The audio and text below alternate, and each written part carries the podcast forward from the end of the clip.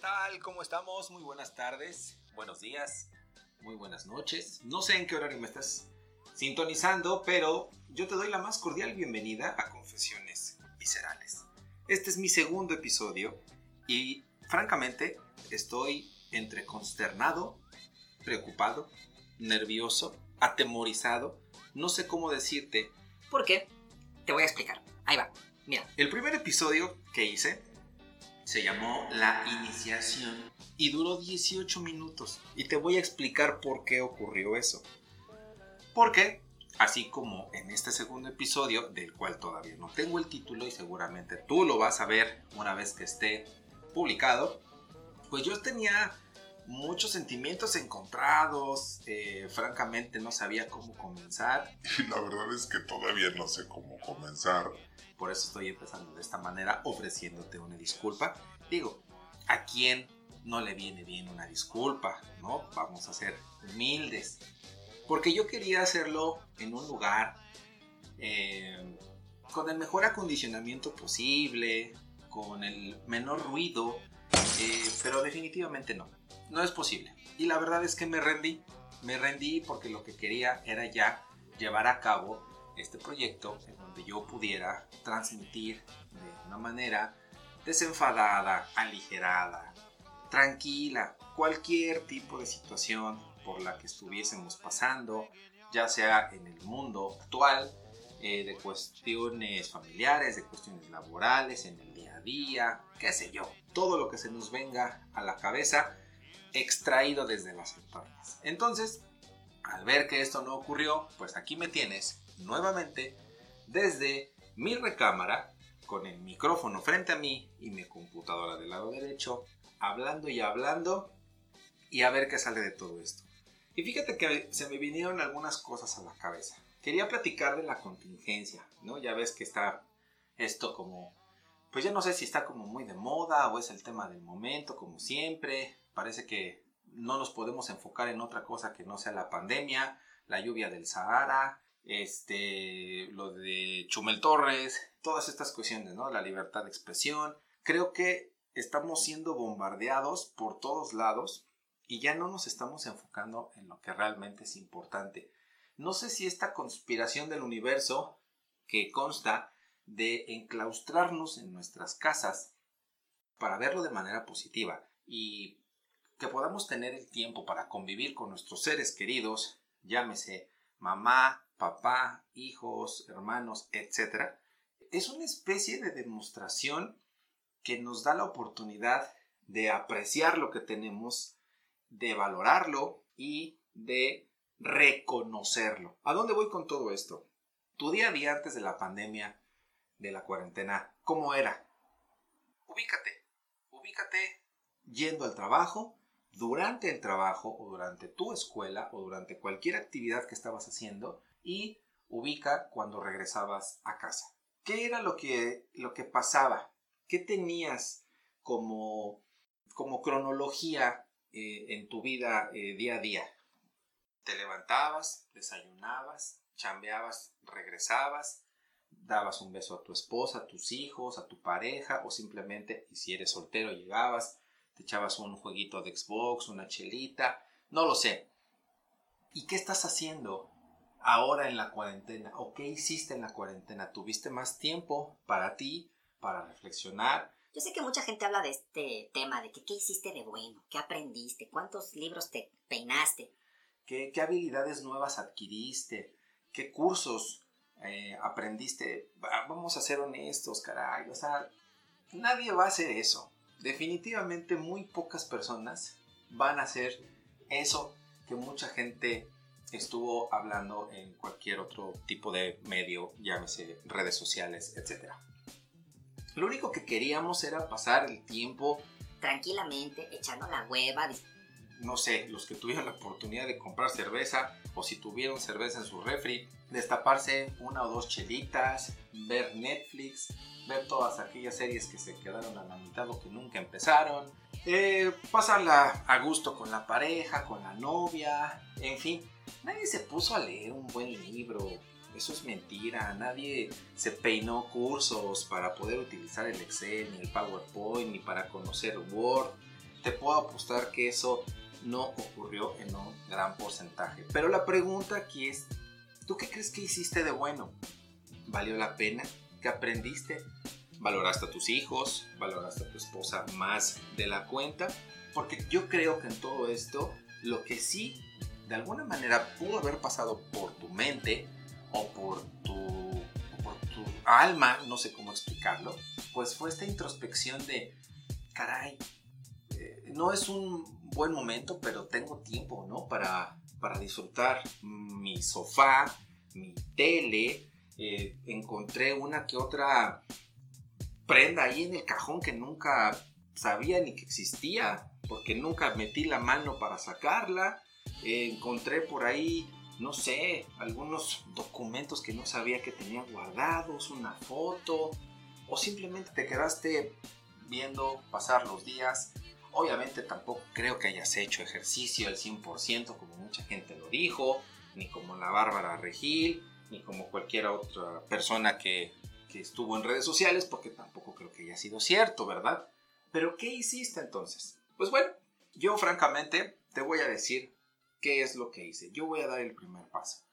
En el momento en el que me dijeron que me tenía que regresar a casa a descansar, lo primero que hice fue ofrecerle más tiempo de calidad a mi chaparro. ¿Por qué lo necesita? Porque en el primer episodio te platiqué que mi hijo cuenta con el diagnóstico de TEA, de trastorno de espectro autista, y desde un par de años antes, pues yo ya tenía que ofrecerle pues una calidad en tiempo superior a la que le ofrezco comúnmente. Entonces ahora tenía todo el tiempo del mundo, pero no obstante, llega a la escuela y nos empieza a aventar todas las tareas eh, que te puedas imaginar, vamos, ¿no? Ya sabes, tareas que de repente no van como que acorde, o al menos uno cree que no van acorde a su edad, querían eh, que, que, reconociera el tema del dinero, que cómo era el trueque, cómo antes se intercambiaban los bienes y cómo pasó después a ser moneda y los metales, y yo decía... Pero si mi hijo tiene tres años y medio. ¿Cómo diablos voy a hacerle entender que todas estas cuestiones pasaron hace mucho tiempo y ahora se le llama dinero. Pero bueno, en fin, todas estas cosas hicieron que yo pudiera conocer un poco más a mi hijo, ser más tolerante, ser persistente, pero sobre todo ser muy, muy amoroso. ¿Por qué? Porque me di cuenta que Evan, así se llama mi hijo, necesitaba mucho cariño de mi parte, ¿sabes? Creo que la versión que yo le entregaba antes de la cuarentena, esta versión que traía toxicidad por parte de los clientes, por parte de los compañeros de trabajo y mi propia toxicidad que yo empezaba a emanarle no le era grato. Entonces, al estar tanto tiempo en casa, me di la oportunidad de refrescarme, hice una pequeña introspección y dije, a ver, Zeus, relájate, tienes muchas horas para estar con el niño. No todo es querer arreglar y poner clavitos y colgar cuadritos, porque como que me empezó también a dar ganas de hacer eso en casa, ¿sabes? Como intentar reparar algunas cuestiones que, yo pudiera, ¿no? Porque pues en mi trabajo no me lo permitía por la absorción del tiempo que me lleva estar ahí. Dije, no, bueno, pues ahorita es cuando, pero no.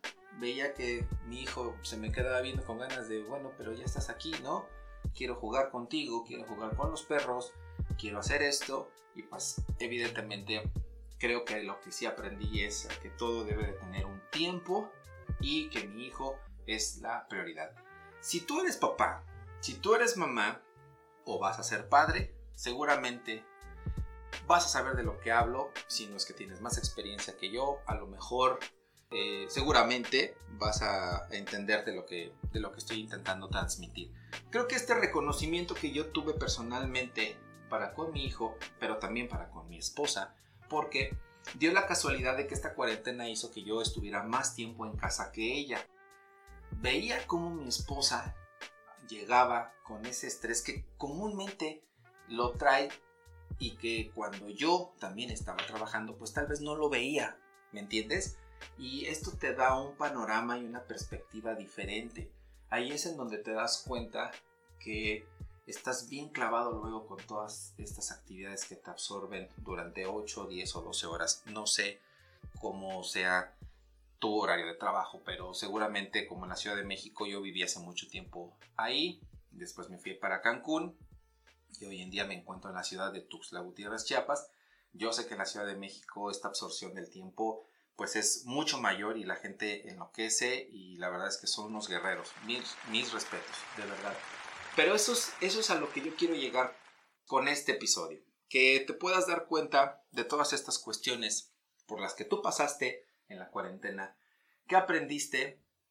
Sé sincero contigo, sé transparente. Yo entiendo perfectamente que hubo mucha gente que quiso hacer la dieta, que quiso hacer ejercicio, que quiso aprender X o Y cosa y no pudo. Tranquilos, no se azoten, no pasa nada, la vida continúa, eh, hay más tiempo que vida, pero evidentemente también hay que echarle muchas ganas, ¿no? Porque pues las cosas no van a ocurrir así de la nada.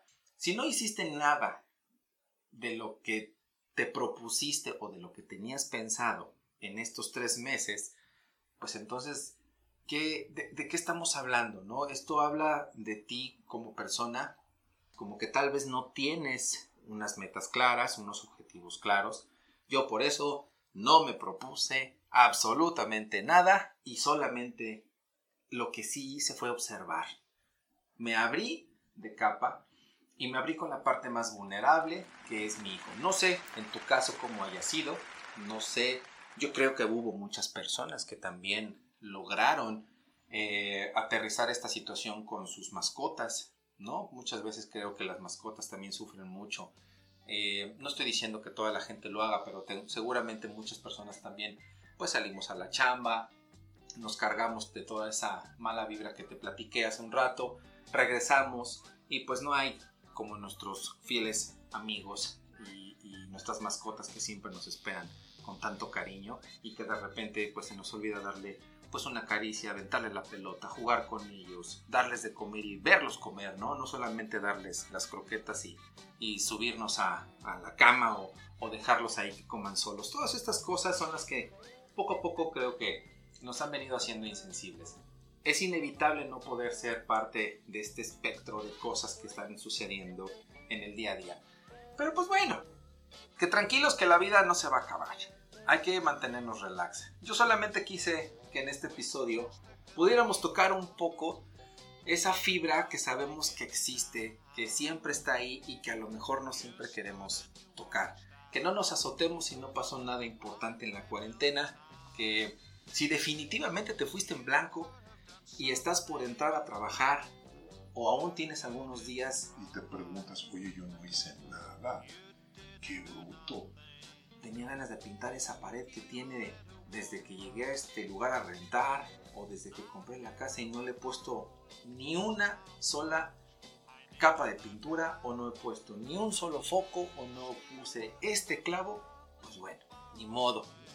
Ahora que ya hiciste esta, eh, ya te refrescaste y que ya sabes que hay cosas pendientes, pues bueno, hazlas, ¿no? Ya definitivamente creo que ya entramos Ahora en el tema de que si sí tuviste cosas pendientes por hacer, pues bueno, hombre, una palmadita y vamos a echarle para adelante.